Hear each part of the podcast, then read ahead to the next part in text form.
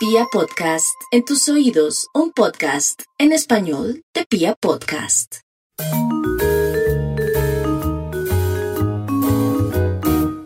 Hola a todos, bienvenidos a este Rescate Financiero, el podcast. Yo soy Catalina Gudelo, abogada especialista en resolución de problemas de endeudamiento e insolvencia de persona natural.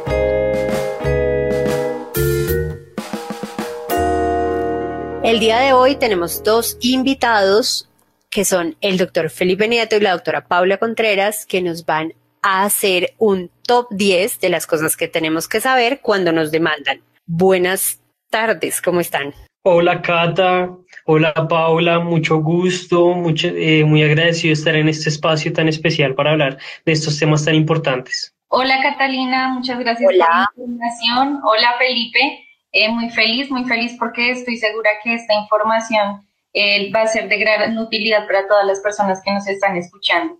Sí, o sea, este podcast hay que guardarlo para cuando a mí me mandan. No mentiras, este podcast hay que saberlo, hay que tenerlo y hay que compartirlo porque es información que de esa información que uno no sabe cuándo podría necesitar, que ojalá nunca necesite, pero uno o alguien de su familia sí la puede necesitar. Y es las 10 cosas más importantes que hay que saber cuando me demandan. La primera de las cosas sería, ¿desde cuándo me pueden demandar? O sea, si, si yo quiero, yo soy un deudor y estoy preocupado y quiero saber desde cuándo me pueden demandar, doctor Felipe. Cata, nosotros nos pueden demandar desde el día siguiente al vencimiento de la obligación. Es decir, si la obligación vencía el día 19 de febrero, a nosotros nos pueden ir a demandar el día 20 de febrero. ¿sí? sí. ¿Qué suelen hacer las entidades bancarias? Eh, suelen hacer un tipo de precobros, o eh, unos cobros prejurídicos que llaman antes de interponer esa demanda. Sin embargo, el tiempo de espera máximo de los bancos es de entre, de entre cuatro a seis meses, ¿sí? Cosa diferente funciona con las personas naturales. Digamos que ellos tienen un comportamiento diferente porque ya van cada quien el tiempo que le da espera a la persona para ir a demandarla. Listo, es decir, me pueden demandar desde el día siguiente que estoy en mora, eso dice la ley. O sea, la ley no tiene, tiene alguna prohibición en ese sentido, o sea, hay algo que, Me, que me cubra. Justamente por eso es que hay que estar muy pendientes del día del vencimiento de la obligación y pagar días antes o en caso, en caso digamos que extremo, el último día. Ah, resultado de la operación, mensaje es no confiarse. Siempre te pueden demandar, siempre que estés en mora. Bueno, y en el número dos sería Doctora Paula, ¿por qué conceptos me pueden demandar? O sea, cuando a mí me demandan, ¿qué incluye esa demanda? Yo no, no sé nada de derecho, ¿por qué me van a demandar? De hecho, las personas ni siquiera saben qué les cobran en los extractos y por eso es que em, existe desconocimiento sobre los conceptos por los que a mí me demandan. Eh, el primero, digamos que es el más importante y el que todos tenemos en la cabeza, es el, el valor el que me prestaron, es decir, el valor que yo solicité en préstamo y este se llama eh, capital. Eh, también me cobran intereses. En los intereses, digamos que las personas tienen desconocimiento y es que existen dos tipos de intereses, los intereses corrientes o de plazo y los intereses moratorios. ¿Cuáles son los intereses corrientes? Los intereses corrientes son digamos que esa, ese porcentaje, esa ganancia que adquiere mi, mi acreedor por el simple hecho de prestarme el dinero por cierto lapso. Entonces, eh, estos son los intereses que a mí me salen y que me cobran en mis extractos, por lo general con las entidades financieras. Ya también me cobran los intereses de mora, que digamos que estos intereses son diferentes en la medida que son como una sanción que, le imponen a la persona por cada día que no, que no genera un pago. Y eh, finalmente otro de los conceptos que por lo general cobran son los seguros, digamos, esos seguros que uno toma al momento de sacar un crédito, por lo general con entidades financieras, eh, como los seguros de vida o los seguros de incendio. Digamos que estos son los conceptos básicos por los que a uno lo demandan cuando está en mora con una obligación. ¿Y en ese capital qué incluyen? O sea, ¿qué obligaciones incluyen? Vamos a poner un ejemplo de la vida real. Yo le debo al banco Patito y el banco Patito cuando yo saqué mi crédito hipotecario, me dio adicional dos tarjetas de crédito y un crédito rotativo. ¿Sí? Yo estoy bien porque he sido muy juiciosa y he tratado de pagar, he hecho de todo para pagar mi crédito hipotecario y también mis tarjetas de crédito, pero estoy en mora en mi crédito rotativo. Entonces, en ese caso, ¿qué me demandan? ¿Qué me, qué, me ponen ahí en, en mi demanda? O sea, ¿qué valor me ponen ahí? Yo, yo creo que, bueno, este es un punto muy importante y que le pasa a muchas personas por desconocimiento. Cuando uno no tiene lo suficiente dinero para abonar a todas sus deudas, a, todas sus deudas, para pagar todas sus deudas, por lo general la gente tiende a pensar en que voy a tener este poquito de dinero que tengo, lo voy a pagar a mi obligación más importante. Dentro de una obligación digamos que un crédito hipotecario, una tarjeta de crédito, por lo general yo hago mis pagos al crédito hipotecario, que es el que, digamos, me soporta mi vivienda. Pero ¿qué pasa? La gente desconoce completamente que dentro del pagaré que yo firmo al momento de solicitar el préstamo, hay una cláusula que dice que si yo estoy por lo menos en mora en una, en uno, por lo menos en uno de los productos que adquiera con la entidad financiera, ellos tienen el derecho de demandarme por todo y cobrarme toda, la deuda, toda la deuda que tenga con, la entidad financiera. Entonces, eh, si por ejemplo yo debía, no sé, 5 millones de pesos de una tarjeta de crédito, pero eh, estoy al día en mi crédito hipotecario y de ese crédito hipotecario debo 100 millones de pesos, me van a demandar por ambos y me van a cobrar la totalidad, es decir, 105 millones de pesos. Es decir, en realidad me pueden demandar por, productos en los que yo no esté en mora, o sea, por productos que están completamente al día. Sí, tal cual. Y me, aceleran y en el caso, y en el caso, esto es muy importante que lo sepan, en el caso de yo tener un hipotecario y otro tipo de créditos, el atrayente es el hipotecario. ¿No? Sí. Entonces lo que me van a demandar es en un ejecutivo de tipo hipotecario, que es un proceso especial, donde lo que van a hacer es ejecutar mi garantía hipotecaria. Es una cláusula donde dice la mayoría de los contratos de préstamo de, mm, que tenemos en Colombia dicen que la insolvencia notoria del deudor o la morosidad en uno o en varios productos hace que me puedan acelerar los créditos. Entonces, en este caso, existe la posibilidad y el riesgo que lo demanden por todo.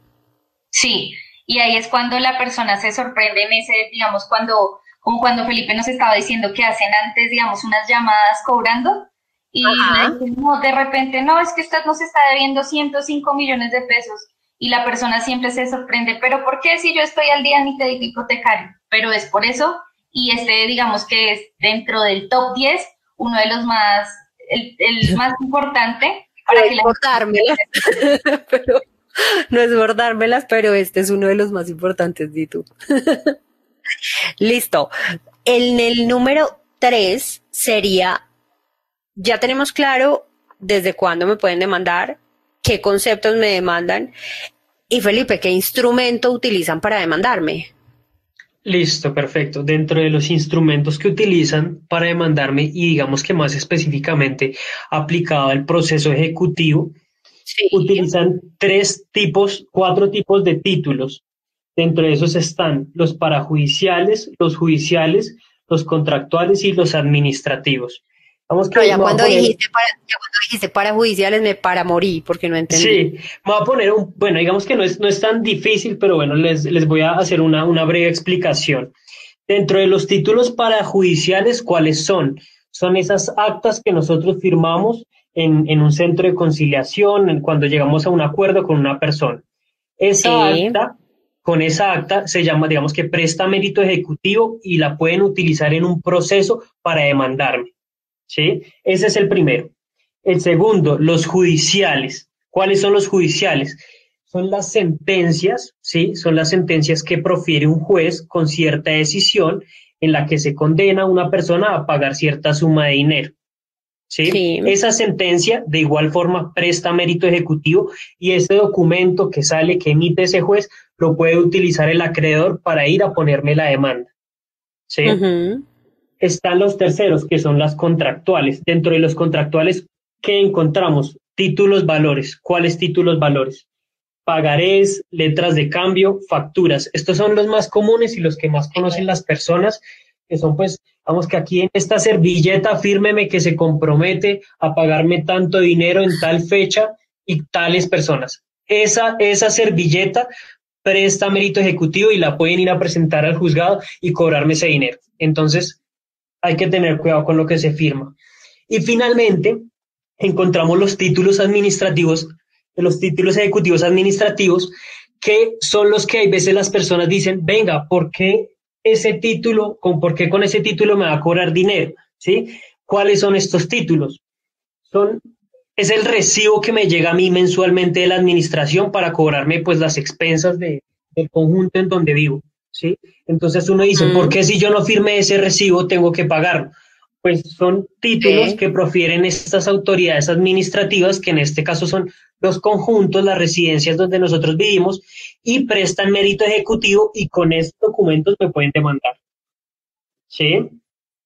Esos son, digamos que los cuatro, los cuatro títulos por los cuales se puede presentar una demanda que hay que tener en cuenta lo siguiente, estos títulos tienen unas, digamos que unos documentos anexos que se llaman las cartas de instrucción, ¿sí? Y es cuando a veces se llenan unos títulos en blanco, se deja el espacio en blanco y cumplidas unas condiciones, el acreedor, es decir, la persona que me prestó a mí el dinero, puede llenarlo a su antojo. ¿Cuándo pasa esto? Cuando nosotros hacemos una compra con una tarjeta de crédito y a nosotros nos dan como una facturita chiquita para que la firmemos. Eso es un título eh, y con eso, con eso el acreedor va y presenta la demanda. Sí, es decir, eh, ese es, un tip muy importante. La, lo que yo firmo, el voucher que le decimos acá, es un título, es un pagaré, ¿no? Sí, sí, sí. Sí, es, el tipo de título en ese voucher es un pagaré. Y es la, la pregunta que yo te haría sobre esto es, ¿qué hace falta para que, ese para que ese papel cualquiera que yo firme se vuelva título ejecutivo? O sea, todo lo que yo firme es un título, solamente la firma, todo lo que yo firme. Pues bueno, ¿qué, qué requisitos tiene que reunir ese título? Que el título sea claro, expreso y exigible. ¿Qué significa Claro, que se logren identificar cuáles son las partes es decir, deudor y acreedor. ¿A quién le prestaron y quién prestó? ¿Sí? ¿Quién entrega y quién recibió? Exactamente. Que sea una obligación expresa, ¿sí? Es decir, que cuando la persona lo lea no tenga que inferir cosas, ¿sí? Que sea claro cuánto se prestó y en qué momento se prestó. Y finalmente, que sea exigible, que quiere decir que ya esté vencida la obligación. Es decir, que si se pactó que el dinero se va a recibir el día 19 de febrero, se esté interponiendo la demanda el día 20 de febrero. Es decir, eh, para ese momento ya me tenían que haber pagado. Entonces, es, importante ahí entender que a pesar de que yo eh, firme títulos valores en blanco, pues esos títulos valores deben ser llenados de acuerdo a la carta de instrucciones que yo también firmé cuando me dieron el crédito, ¿no? Es decir, con, ese tipo de, rigurosidad. Y lo mismo si yo voy a prestar plata, mínimamente debo cumplir con estos requisitos porque de lo, contrario, cuando yo vaya a demandar me van a decir, señor, lo que usted me presentó el documento no presta mérito ejecutivo, no le y le inadmiten la demanda a la persona. Entonces es mínimamente la firma, eh, las partes, eh, la fecha, el valor y, a, y cuándo estaba la persona comprometida a entregar o a devolver ese dinero. No hace falta que estén los intereses, ¿no? En el título. No, no, no, no, no, porque para eso, digamos que las leyes colombianas contemplan un interés para cuando las partes no lo, no lo consienten. sí, exactamente. Bueno, y siguiendo con nuestro top, este es el número cuatro. El número cuarto es ¿ante quién me pueden demandar, doctora Paula? Bueno, eh, aquí en Colombia nos pueden demandar por este tipo de asuntos eh, ante un juez eh, civil. Estos jueces son los que conocen de todos aquellos asuntos o conflictos que surjan entre las personas, ya sean entre personas naturales o entre personas jurídicas. Sí. ¿Qué sucede? O más bien, ¿qué juez o en qué lugar me pueden demandar? Eh, uno, me pueden demandar eh, en el lugar donde yo estoy haciendo mi pago o me pueden demandar en el lugar en donde yo vivo. Ahora bien, existen, digamos, eh, según la ley, una clasificación de acuerdo al monto de las obligaciones que yo deba y estas son de mínima, de menor y de mayor cuantía. La mínima está contemplada en más o menos en 36 millones de pesos. La menor está eh, contemplada entre 30, 36 a 136 millones de pesos y la mayor es eh, obligaciones que superen los 136 millones de pesos. Sí, o sea, casi todos los procesos ejecutivos hipotecarios son de mayor cuantía. Casi todos, pero digamos que eh, hay unos, dependiendo del lugar en donde se encuentre, digamos que el, inmueble, eh, pues realmente varía, varía eh, el monto, entonces puede ser eh, montos mínimos o, menores, o también eso varía porque, por ejemplo, yo tengo un crédito de 30 años y pagué ya la mitad. Ok. Entonces, eso también influye al momento de que me interponga la demanda, digamos, si es ante el juez civil municipal o, es ante el juez del circuito, que es el que conoce esos asuntos, digamos, como de mayor importancia por el valor. Listo, entonces recapitulando, ¿ante quién me pueden demandar? Me demandan ante un juez que se llama civil, ya sea de menor, de mayor, de menor, de mínima o de mayor cuantía. ¿Y en dónde me pueden demandar? No me pueden demandar en cualquier sitio que se le ocurra a mi acreedor, sino me deben demandar en mi domicilio o en el sitio donde yo estoy pagando las obligaciones, ¿cierto? Sí, así es, tal cual. Listo. Y ahora vamos con el top número 5 y es esta pregunta a mí me encanta. Esta pregunta nace de, un, de una triste historia que yo tengo. Eh, hace años yo pues estaba estudiando Derecho y obviamente cuando uno está estudiando Derecho y está en primer semestre ya es abogado, ya se cree el más abogado de todos, se ha visto todas las películas. Y yo eh, tenía, pues yo conocía de una persona que en mi, en el sitio donde yo vivía, pues la habían metido a la cárcel por deudas. Entonces aquí va el top número 5. Doctor Felipe, ¿me pueden meter a la cárcel por deudas? No, Cata, no, no, no pueden meter a una persona a la cárcel por deudas. Digamos que para que una persona pueda verse, digamos que metida en un, en un problema de este tipo, tendría que haber, que haber cometido un delito, ¿sí? Tiene que mediar un delito. El simple hecho de estar en mora o el simple hecho de no cumplir con una obligación no necesariamente significa que la persona la vayan a, echar a la cárcel, ¿sí? O sea, mi vecino estaba encarcelado justamente es lo que me dices. Mm, no, no, no, yo te estoy diciendo es que tu vecino había cometido un delito, tal vez, pero no. No era por deudas. Sí, no era por deudas, ¿sí? Entonces, ¿qué pasa? Nosotros vivimos hoy en día en una sociedad de riesgos, ¿sí? Dentro de esos riesgos está prestar un dinero y que no me lo devuelvan, ¿sí? No por eso significa que el hecho de que yo no lo pague vaya a, a resultar en que a mí me metan a la cárcel, ¿sí? En ese sentido tenemos que ser muy cuidadosos con qué, con pedir dinero prestado y con prestar dinero. Exactamente. Exactamente. O sea, ahí sí es consejo de tía. Mm, fíjese muy bien qué va a prestar, a quién se lo va a prestar y cuánto le va a prestar, ¿no? Porque lo puede perder.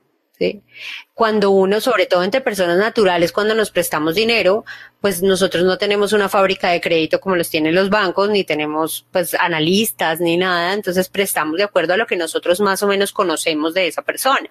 Entonces es súper importante saber que uno de los riesgos más importantes en los que yo incurro cuando presto dinero es que no me paguen. Ese es el principal, ese, es un riesgo inherente al préstamo. Entonces, no convierte en delincuente a la persona el hecho de, el hecho de no pagarme. Es muy similar a lo que sucede con el vehículo. Uno de los riesgos inherentes a manejar es que me estrelle. Es uno de los riesgos inherentes. Por lo tanto, si yo me estrello, no voy a la cárcel, a no ser que cometa un delito. ¿Cuándo cometo un delito? Cuando yo me estrellé bajo los efectos del alcohol y lesioné a una persona. Pero si yo me estrellé normalmente, lo que conocemos con el argot popular como el solo latas, no voy a la cárcel. Exactamente, porque es un riesgo contemplado en la actividad de conducir. Y además porque debo tener pues, seguros y y situaciones que me deben cubrir y si no, pues respondo con mi patrimonio, pero no me voy para la cárcel.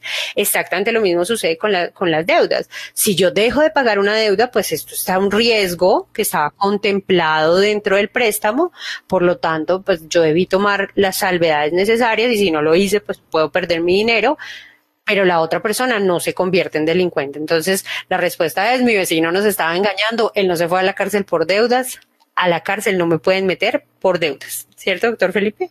Sí, señor, así es. has, roto un mito en todo mi conjunto. bueno, la sexta también es muy importante y hace parte también de esos mitos urbanos y es, doctor Felipe, ¿me pueden embargar sin que yo lo sepa? Claro que sí, Cata. ¿Qué pasa ahí? Digamos que en un primer momento hay que hablar del embargo. ¿Qué es el embargo? Es una medida preventiva que toma el acreedor para que el deudor le pague. ¿Sí? Entonces, se inicia un proceso. ¿Qué es lo que pasa? El acreedor va a donde el juez y le dice, pues va y pone la demanda y adicionalmente solicita una medida cautelar. ¿Sí? Dentro de esas medidas cautelares está ese embargo. ¿Y cuáles son los embargos más conocidos? El embargo del salario, el embargo de un bien mueble o, un bien inmueble, ¿sí? En este caso, ¿qué sucede? La persona no se entera de que la han embargado, sino hasta que le notifican la demanda o hasta que eh, el pagador de su salario o su pensión le informa que ya no le va a llegar eh, su dinero completo. ¿sí? Entonces, no es necesario que lo notifiquen a uno para que le realicen un embargo. Por lo tanto, yo puedo estar embargada sin saberlo. Exactamente, exactamente.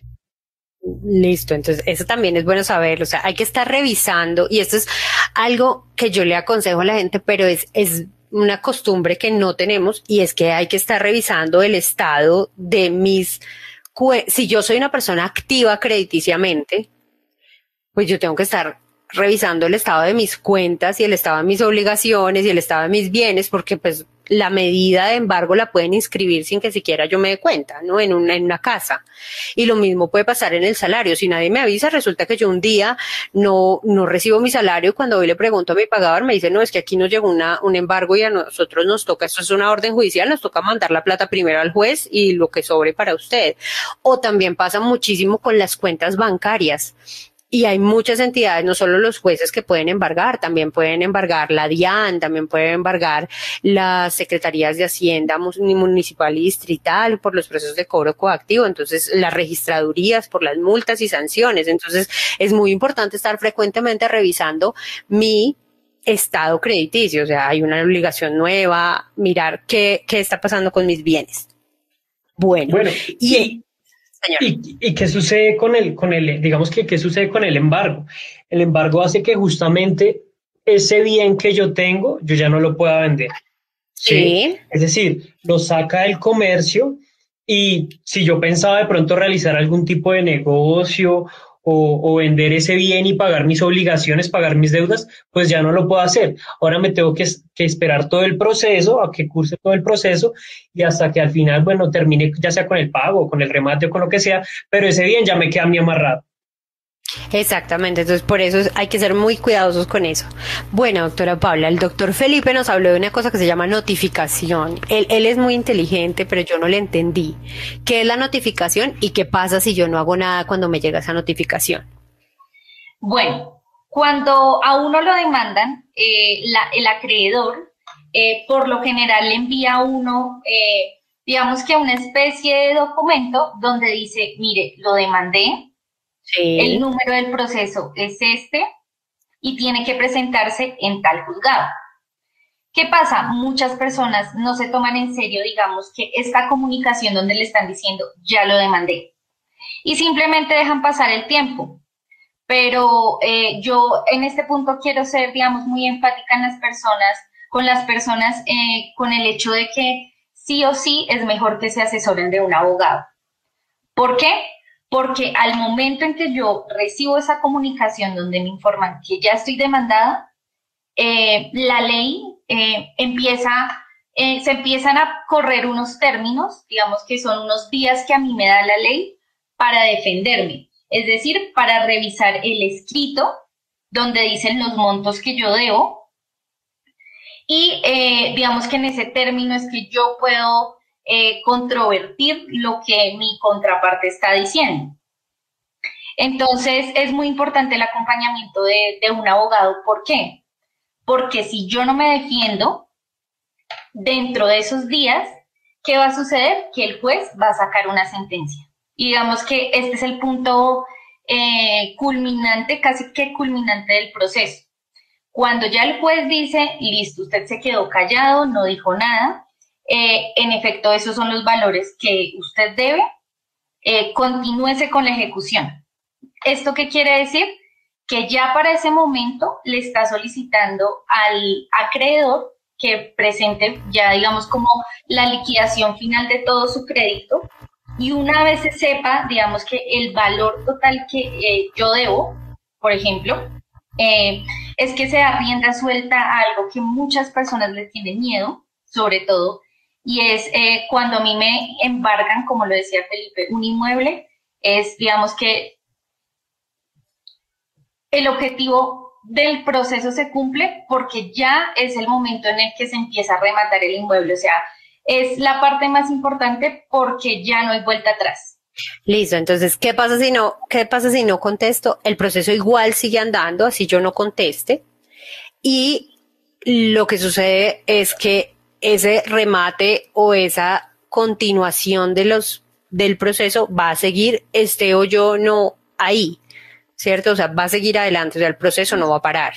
No, no, no va a parar y es en este momento cuando por ejemplo, hay personas que les embargan el salario o las cuentas, es en ese momento en el que se les entrega, digamos, ese dinero que me han estado, eh, digamos, como mm, reteniendo, es en ese momento en donde se le entrega al acreedor eh, ese valor que, que se estuvo acumulando para pagar el crédito. O sea, ya ahí no hay, no hay vuelta atrás, porque ya en ese momento, en el momento de la ejecución, ya el juez coge la plata que me han quitado de mi salario y se la entrega directamente al acreedor y ya.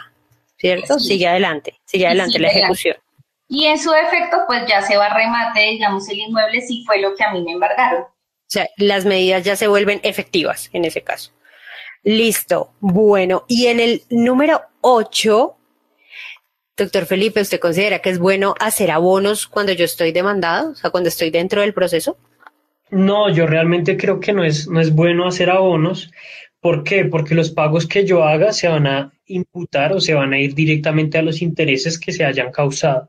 Es decir, si yo hago un abono dentro, dentro de un proceso, el proceso no se va a terminar. ¿sí? Ni se va a suspender tampoco. Ni se va a suspender tampoco. El proceso va a continuar su curso yo voy a dejar de disponer un dinero que podría haber utilizado de pronto más adelante en una negociación y pues más, más adelante, pues como le decía la doctora Paula, eh, se va a efectuar el remate o se van a, se van a entregar los, los dineros embargados. En ese orden de ideas, yo solamente recomiendo hacer abonos es cuando se haga una negociación formal, es decir, un acuerdo formal con el acreedor que logre suspender ese proceso, ¿sí? en el cual el deudor y el acreedor, pues digamos que lleguen a un convenio y se, digamos que se pacten unas cuotas mensuales de ahí en adelante para pagar la obligación. De lo contrario, pues va a ser contraproducente para el deudor.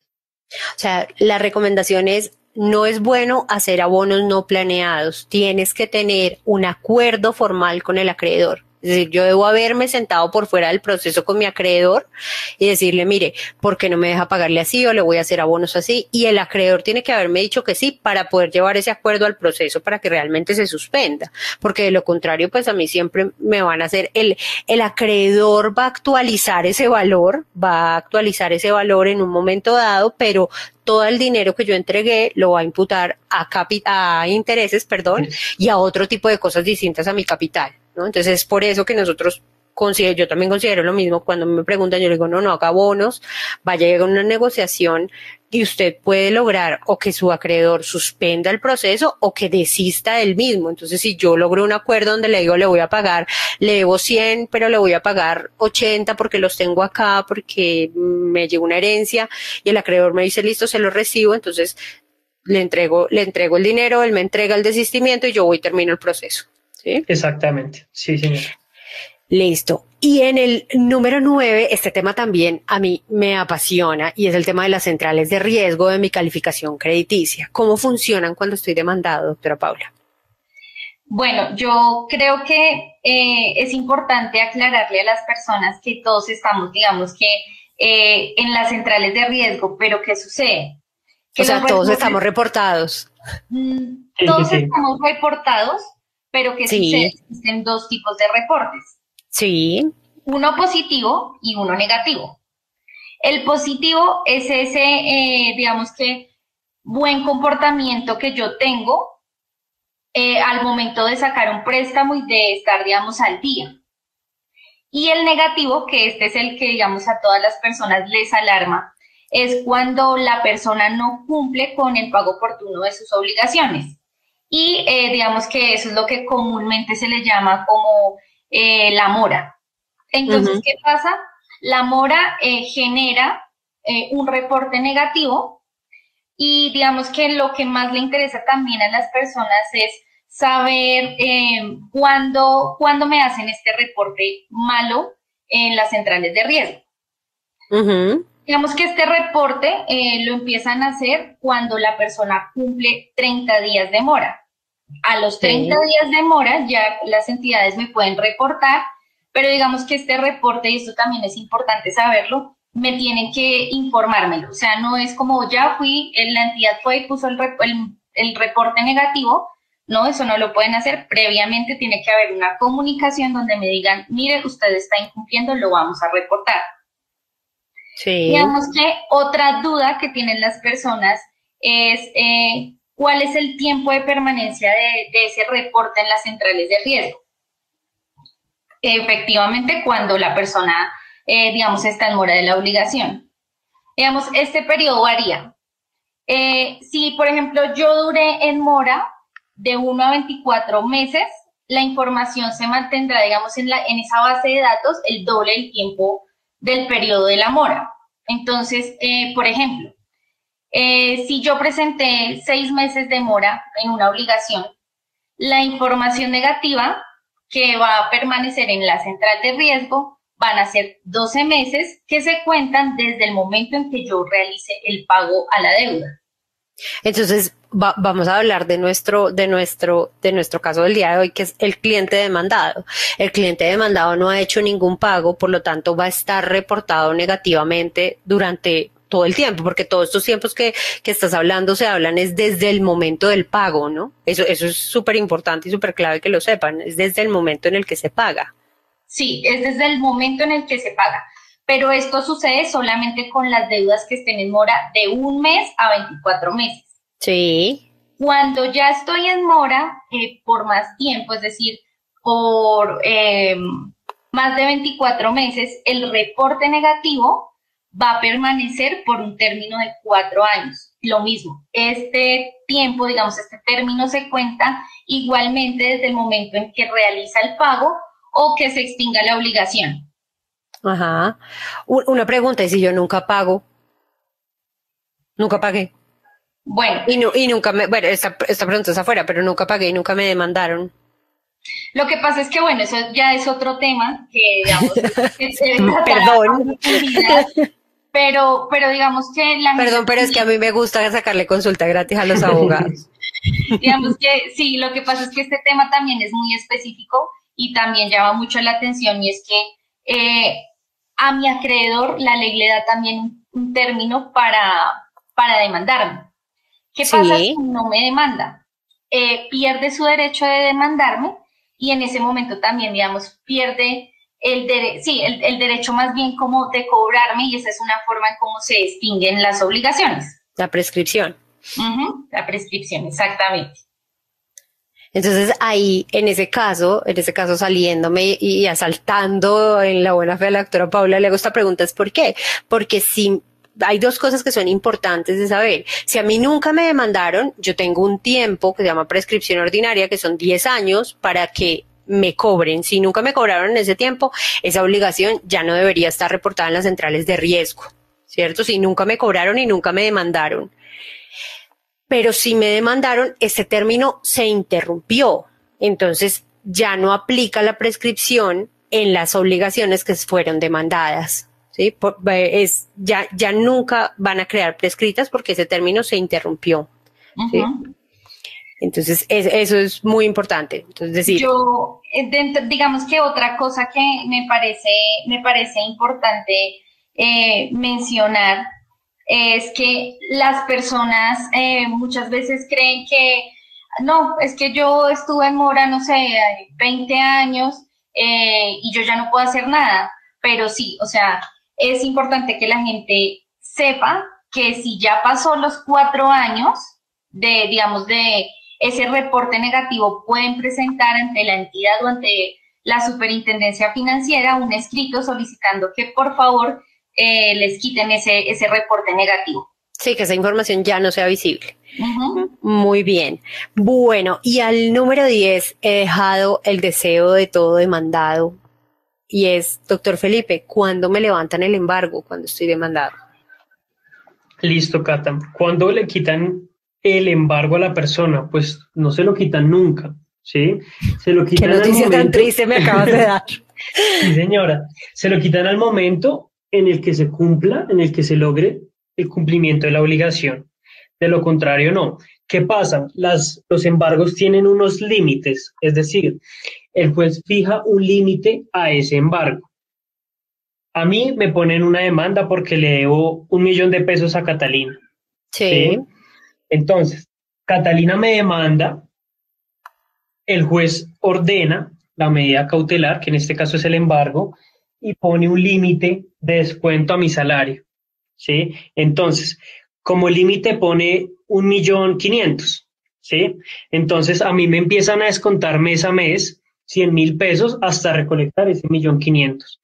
Una vez se cumple ese límite que estableció el juez, no me pueden seguir descontando. ¿sí? Entonces, digamos que hasta cuándo me embargan, hasta ese momento. ¿sí? Para el caso, hasta que pague, es decir, hasta, hasta el límite que estableció el juez o eh, digamos que en el caso de los bienes eh, inmuebles, si es hasta que pague la totalidad de la obligación.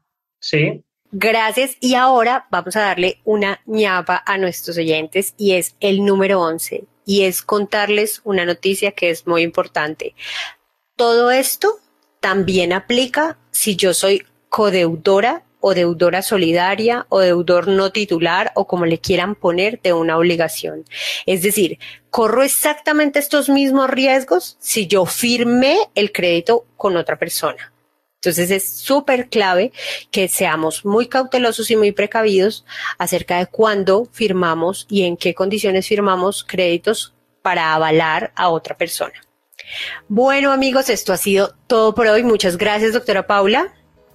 A ti, Catalina, espero que, digamos, todos estos tips eh, o este top más bien de información les sirva a las personas al momento de, de que las demanden. Muchas gracias, doctor Felipe. Gracias, Cata, por la invitación. Entonces, amigos, esto ha sido todo por hoy. Recuerden, nos pueden encontrar en Instagram y en Facebook como Rescate Financiero Colombia. Nos vemos en una próxima oportunidad.